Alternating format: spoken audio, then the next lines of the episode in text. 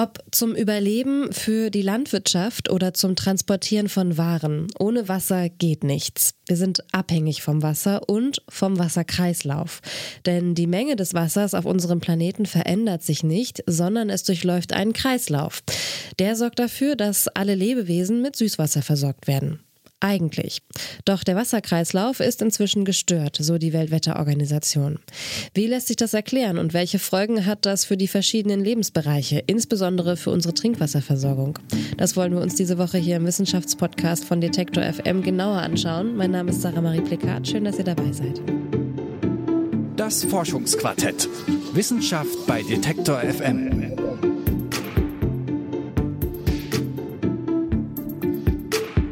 Wasser ist essentiell für unser Überleben. Dabei sind wir vom natürlichen Wasserkreislauf abhängig. Seit ein paar Jahren gerät der aber immer weiter aus dem Gleichgewicht. Welche Folgen hat das zum Beispiel für die Trinkwasserversorgung und worauf kann jeder und jede einzelne von uns achten? Damit hat sich meine Kollegin Alina Metz beschäftigt. Hallo Alina. Hallo Sarah. Ich habe es eben schon gesagt, ohne den natürlichen Wasserkreislauf würde bei uns nicht viel funktionieren, bevor wir über ja, diesen Zustand und die Folgen, die daraus resultieren, sprechen. Ich kann mich da noch grob an so eine Grafik bei mir aus dem Sachkundeunterricht erinnern. Ich glaube, fünfte, sechste Klasse oder so muss es gewesen sein. Da hatten wir irgendwie so ein Meer, dann war da eine Sonne in der Ecke, da gab es Nebel, da war irgendwie so eine Wolke und so ein Regentropfen. Und das war für uns so eine ja, Variante, um, oder uns wurde so beigebracht, diesen Wassertropfen zu verfolgen, nachzuvollziehen, welchen Weg der so geht. Hol uns nochmal ab. Wie genau funktioniert nochmal dieser Wasserkreislauf? Also ich gebe zu, ich musste den auch nochmal genau nachschauen, alle Schritte konkret, weil es genauso, es liegt eine Weile zurück, äh, als man das mal erklärt bekommen hat. Genau, das Wasser, das bewegt sich, wie du es gesagt hast, in einem ständigen Kreislauf, der von der Sonne angetrieben wird. Und dabei gibt es fünf Stufen, die quasi durchlebt werden. Ähm, die Ausgangssituation ist quasi das Wasser, das sich zum Beispiel im Meer befindet. Und äh, der erste Schritt ist, das Wasser verdunstet quasi durch eine starke Sonneneinstrahlung und steigt dann als Wasserdampf nach oben. Und je weiter das Wasser nach oben steigt, desto kälter wird ja die Luft und das Wasser kondensiert dann. Und das heißt, das Wasser verwandelt sich in Nebel und bildet Wolken. Und wenn diese dann voll sind, um es mal so zu sagen, ähm, also genügend Wasser sich dort äh, gesammelt hat, dann bilden sich Niederschläge. Ja, und ein Teil davon, der landet dann direkt wieder in den Gewässern zum Beispiel und äh, der Kreislauf beginnt erneut. Der andere Teil, der fällt aber auf den Boden und versickert dort. Und das, diese Versickerung quasi, ist der vierte Schritt im, im Kreislauf. Genau, und das Wasser, das im Boden versickert, das nennt man dann Grundwasser und das wird zum Beispiel durch Steine oder auch durch Erde gefiltert und auch gereinigt, gesäubert. Ja, und der letzte Schritt ist dann die Ableitung. Das heißt, das Wasser, das fließt dann quasi ober- oder auch unterirdisch wieder zurück ins Meer. Über die Flüsse. Genau. Genau. Okay, und für mein Verständnis nochmal ganz kurz, das heißt, dieses Wasser, was ja aus dem Meer kommt, was ja Salzwasser ist, was dann diesen ganzen Weg macht, wie du es gerade beschrieben hast, und dann quasi aus einer Wolke abgeregnet wird und dann zu Grundwasser wird, das ist dann Süßwasser und im Grunde das Wasser, was wir verwenden, weil das ist ja das einzige Wasser, was wir für zum Trinken, zum Waschen, zum Kochen, zum für die Industrie, für für im Grunde alles, was wir mit Wasser machen, machen wir mit Süßwasser und nicht mit Salzwasser, was ja das Problem ist, weswegen es mal weniger wird. Genau. Okay. Okay, dann geht das Ganze wieder von vorne los. Alles klar, du hast geschrieben, es ist ein, ein, Kreislauf. Nun hat die Weltwetterorganisation gesagt, dass eben dieser Kreislauf außer Kontrolle geraten ist. Wie genau? Also den meisten von uns dürfte ja schon aufgefallen sein, dass ähm, ja Extremwetter wie starke Niederschläge zum Beispiel in den vergangenen Jahren super zugenommen haben. Die Weltwetterorganisation, kurz die WMO, hat nun im Oktober erstmals auch das Ganze quasi offiziell bestätigt. Also, dass das insgesamt mit einem gestörten Wasserkreislauf zusammenhängt. Mehr Niederschläge führen dann natürlich zu Problemen bei der Versickerung und es kann immer öfter zu Hochwasser kommen. Aber auch ein anderer Bereich ist stark betroffen, und zwar die Verdunstung, so der Hydrobiologe Prof. Dr. Dietrich Borchardt. Er leitet am Helmholtz-Zentrum für Umweltforschung, dem UFZ, den Bereich Wasserressourcen und Umwelt und lehrt auch in dem Bereich an der TU Dresden. Das zweite ist, die Temperaturen steigen, auch durch den menschengemachten Klimawandel sehr stark, sodass dann eben Verdunstung zunimmt, und zwar sowohl von den belebten Flächen wie äh, Wiesen, Wälder, aber auch äh, versiegelte Flächen wie in Städten. Das heißt, es verschiebt sich durch den äh, Menschen auch in Richtung Verdunstung und da bleibt in der Summe natürlich weniger übrig dieses niedergegangenen Wassers, das versickern kann oder abfließt mit der Folge, dass das Grundwasser betroffen wird über den Versickerungspfad und sich verändert. Okay, das hat ja dann teilweise auch Folgen, die, wie du schon gesagt hast, jetzt schon bemerkbar sind. Jetzt hat Dietrich Borchert eben gesagt, dass sich diese Veränderungen im Wasserkreislauf vor allem mit dem menschengemachten Klimawandel erklären lassen. Ist das jetzt aber der einzige Grund dafür? Nein, ist es nicht. Also da gibt es noch weitere Gründe, die aber im Endeffekt alle etwas mit uns Menschen zu tun haben. Ja, und eines der Stichworte ist da die Landnutzung. Wir haben ja die, die Speicherkapazität der Landschaft für Wasser auch stark verändert. Das Stichwort heißt Drainagen, Melioration, also gerade Mittel, Mitteleuropa, aber auch gerade Deutschland wäre ohne den Menschen ein Land, das sehr, sehr viel mehr Feuchtgebiete hätte, das ausgedehnte Flussauen hätte und Moore hätte ähm, und so weiter, also aus feuchte Landschaften. Und die sind im Zuge der Kultivierung mit dem mm, Nach dem Mittelalter, der Industrialisierung und auch in der Landwirtschaft ja im Grunde genommen flächendeckend ähm, trockengelegt worden. Wir haben heute nur noch einen Bruch Bruchteil der Feuchtgebiete und Moore in unserer Landschaft. Das heißt, es fehlt quasi an Gebieten, die Wasser aufnehmen und auch abgeben können. Und auch der Bau von Städten erschwert die Wasseraufnahme. Die große Versiegelung und auch die Landschaftsversiegelung mit undurchlässigen Flächen Dächer, Parkplätze, asphaltierte Straßen äh, und so weiter nehmen ja auch immer noch zu. Der Zuwachs an, an versiegelter Fläche wird nicht kompensiert, auch heute noch nicht kompensiert durch gleichzeitig Flächen, die äh, mehr Wasser aufnehmen können. Und dahin muss es eigentlich gehen. Dazu kommt, dass wir in Städten das Wasser ja vor allem über die Kanalisation ableiten, sodass wir im Endeffekt schnell trockene Füße haben. Und das ist aber tatsächlich auch ein bisschen problematisch. Also jetzt gerade im Herbst finde ich das eigentlich super praktisch, dass wir diese Abflusssysteme haben, denn jetzt allein im Oktober, da hat es ja super oft geregnet. Das belegt auch die vorläufige Bilanz des deutschen Wetterdienstes aus dieser Woche. Im Oktober hat es mit rund 100 Litern pro Quadratmeter so viel geregnet wie seit mehr als 20 Jahren nicht mehr, habe ich gelesen.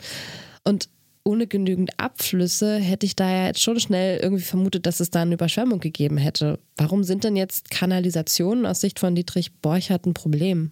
Ja, normalerweise, das Problem, also normalerweise dauert es ein bisschen, bis das Wasser auf natürlichem Weg verdunstet ist.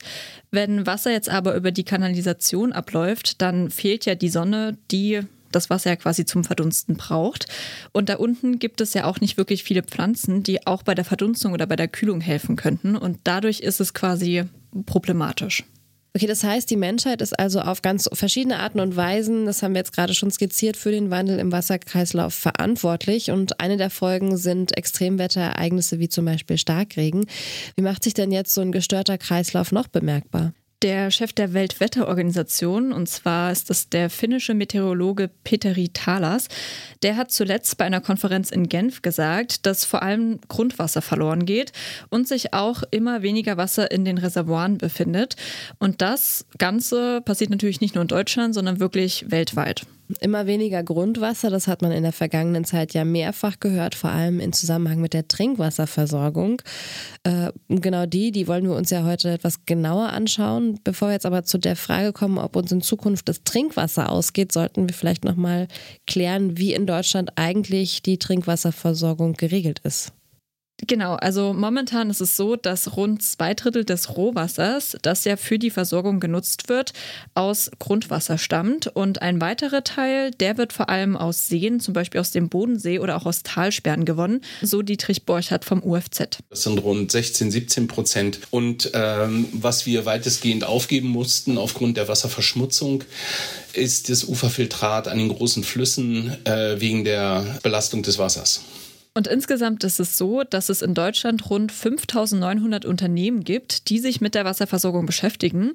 Und diese tausenden Unternehmen sind kommunal aufgeteilt. Also die Trinkwasserversorgung in Deutschland, das ist eine kommunale Aufgabe und damit wirklich dezentral. Und das ist auch gut so, weil einfach die, das Wasserdargebot in Deutschland sehr, sehr unterschiedlich ist. Wir haben Gebiete, die sind sehr grundwasserarm in Sachsen, aber auch in Teilen von Bayern.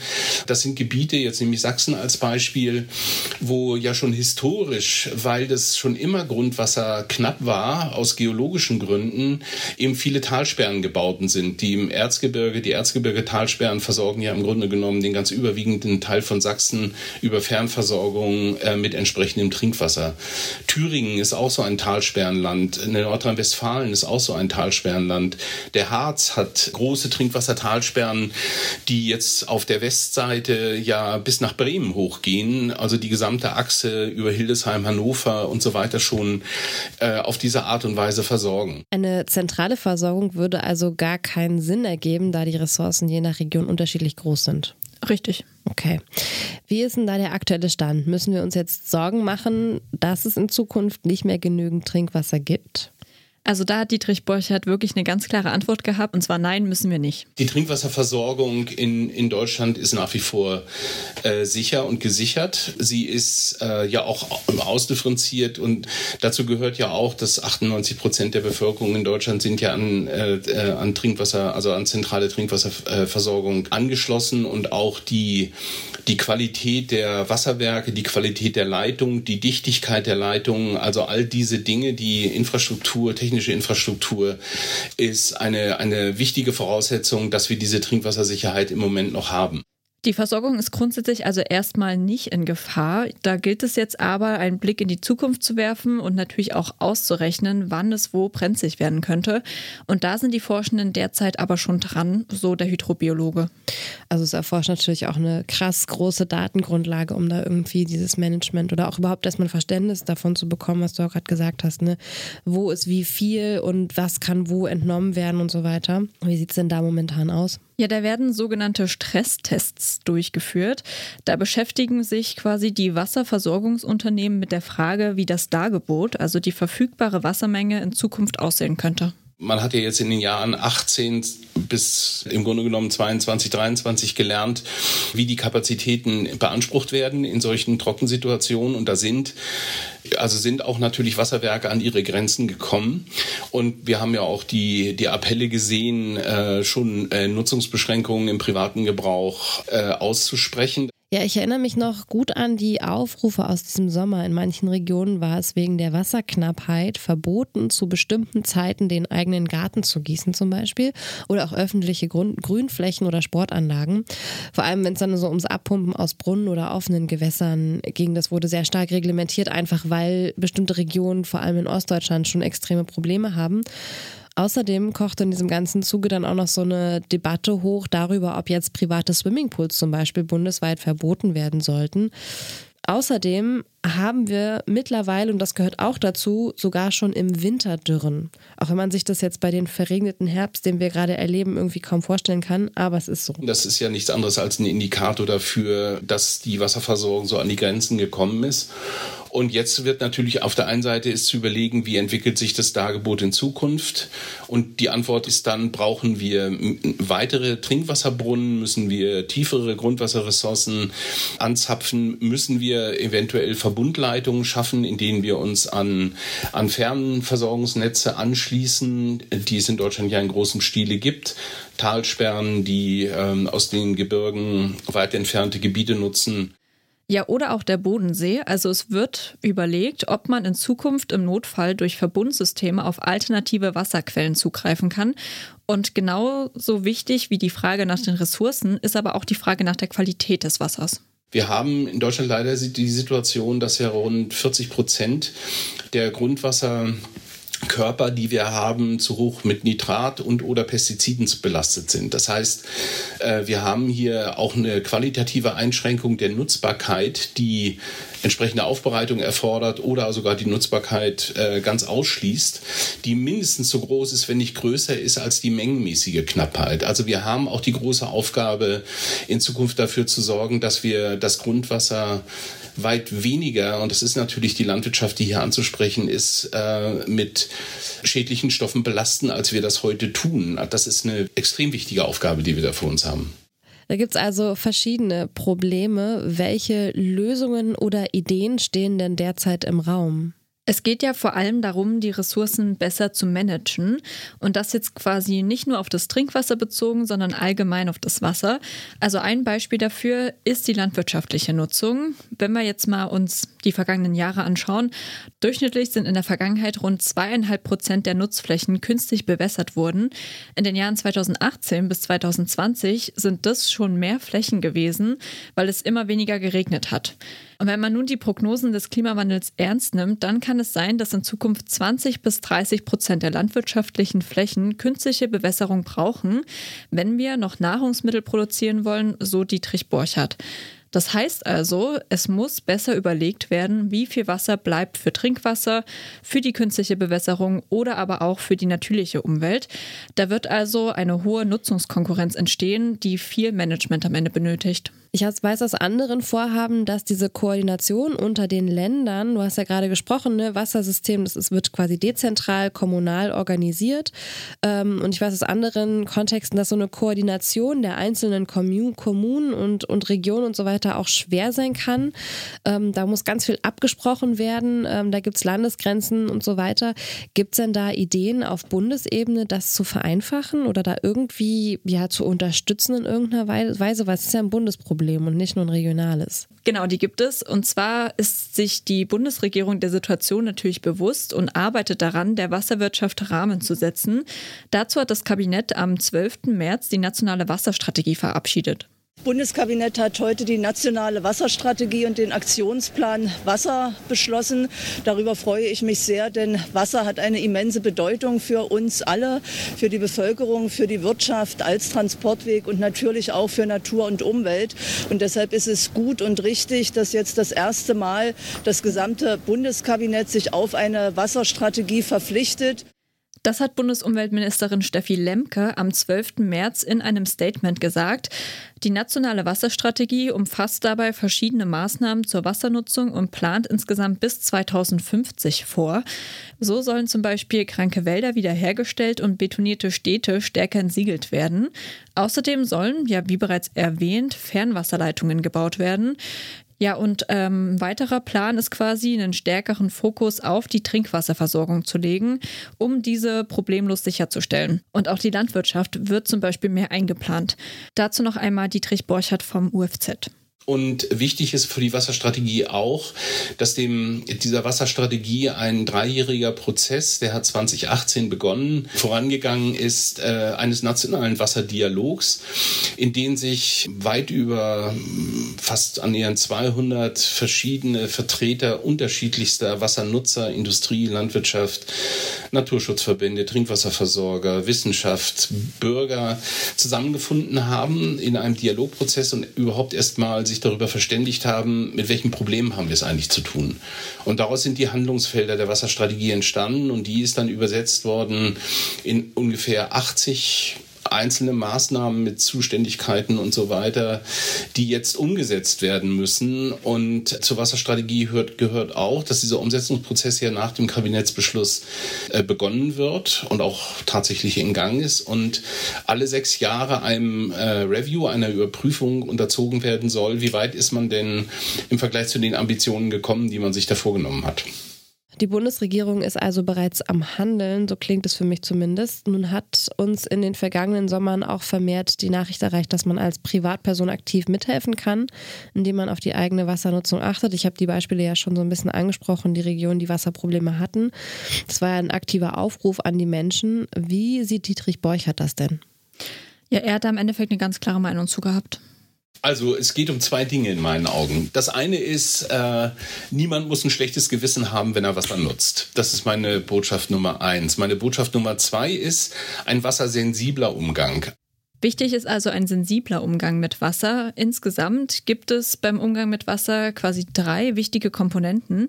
Die erste davon, das ist die private Nutzung im Haushalt.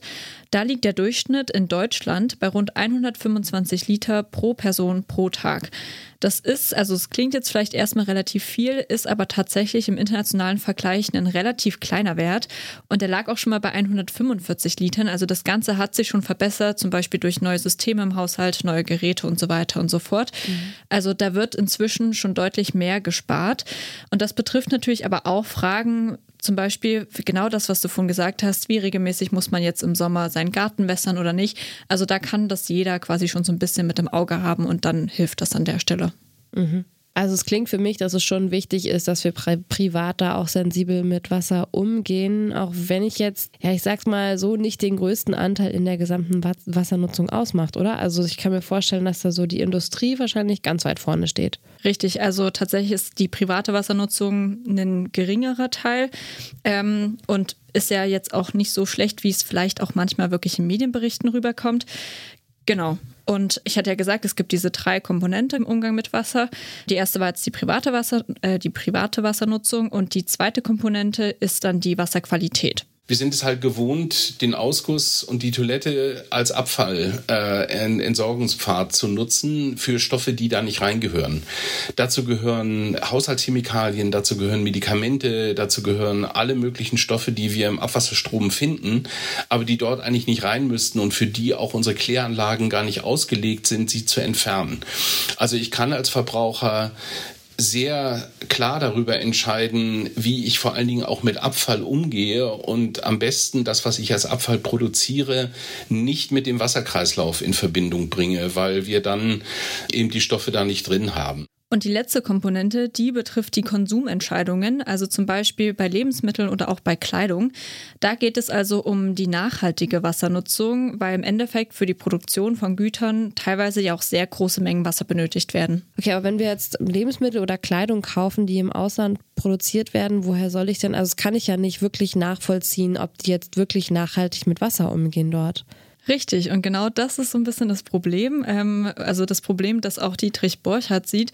Er meint, das bezieht sich quasi nicht nur auf Dinge, die im Ausland produziert werden, sondern auch auf die Wassernutzung allgemein. Also dass es da wirklich einfach an Wissen fehlt. Es ist immer wieder überraschend, trotz aller Informationen, die, äh, die verfügbar sind, wie wenig eigentlich, wenn man jemanden, äh, sagen wir mal, auf dem Marktplatz fragt, weißt du, wo dein Trinkwasser herkommt? Weißt du, was du für Wasser bezahlst. Also was kostet dich ein Kubikmeter Trinkwasser? Äh, selbst Studenten, die ich habe in der Vorlesung, äh, wo es um die Grundlagen äh, des Wasserkreislaufs gibt, wissen das nur zu einem geringen Prozentsatz, obwohl man bei Studenten ja eigentlich davon ausgehen muss, dass das Geld eher knapp ist. Äh, mit anderen Worten, es fehlt tatsächlich da auch an, an, an Informationen und da äh, ist noch vieles zu tun, damit wirklich jeder Einzelne noch sehr viel besser informiert entscheiden kann, wie gehe ich mit Wasser um. Also ich höre daraus, wir brauchen ähm, viel mehr Aufklärung, was so diese eigene und internationale Wassernutzung betrifft. Jetzt frage ich mich abschließend noch, wir sind ja in Deutschland sehr, sehr privilegiert und verfügen auch über größere Wasserressourcen als vielleicht viele andere Länder und vor allem auch der Zugang so grundsätzlich zu fließendem Wasser. Also wir können einfach ins Bad gehen, Wasserhahn auf und da kommt Wasser raus. Das ist nicht überall so.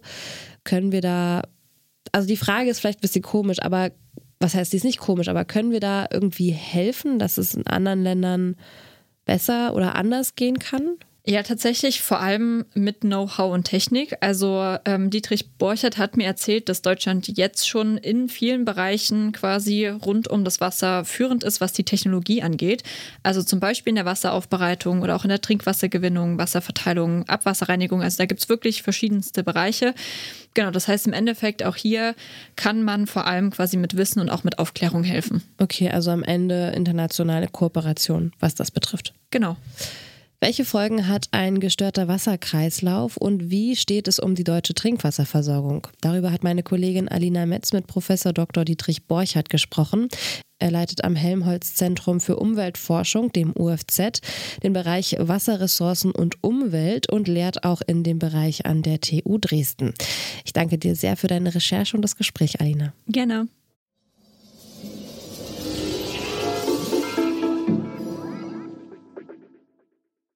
Und das war's von uns für diese Woche. Folgt dem Forschungsquartett gerne auf der Streaming-Plattform eurer Wahl, zum Beispiel bei Spotify oder Apple Podcasts. Neue Folgen vom Forschungsquartett gibt es jeden Donnerstag. Ihr könnt uns auch gerne bewerten, zum Beispiel mit einer Rezension bei Apple Podcasts. Und an dieser Stelle möchte ich mich bei meinen beiden Kolleginnen nochmal bedanken, Alina Metz und Caroline Breitschädel. Die hatten nämlich die Redaktion für diese Folge.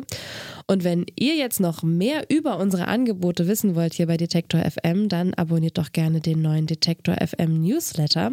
So könnt ihr als Erste oder Erster von Neuigkeiten und Verlosungen erfahren. Mein Name ist Sarah Marie Plikat. Ich sage Tschüss und bis nächste Woche. Das Forschungsquartett. Wissenschaft bei Detektor FM.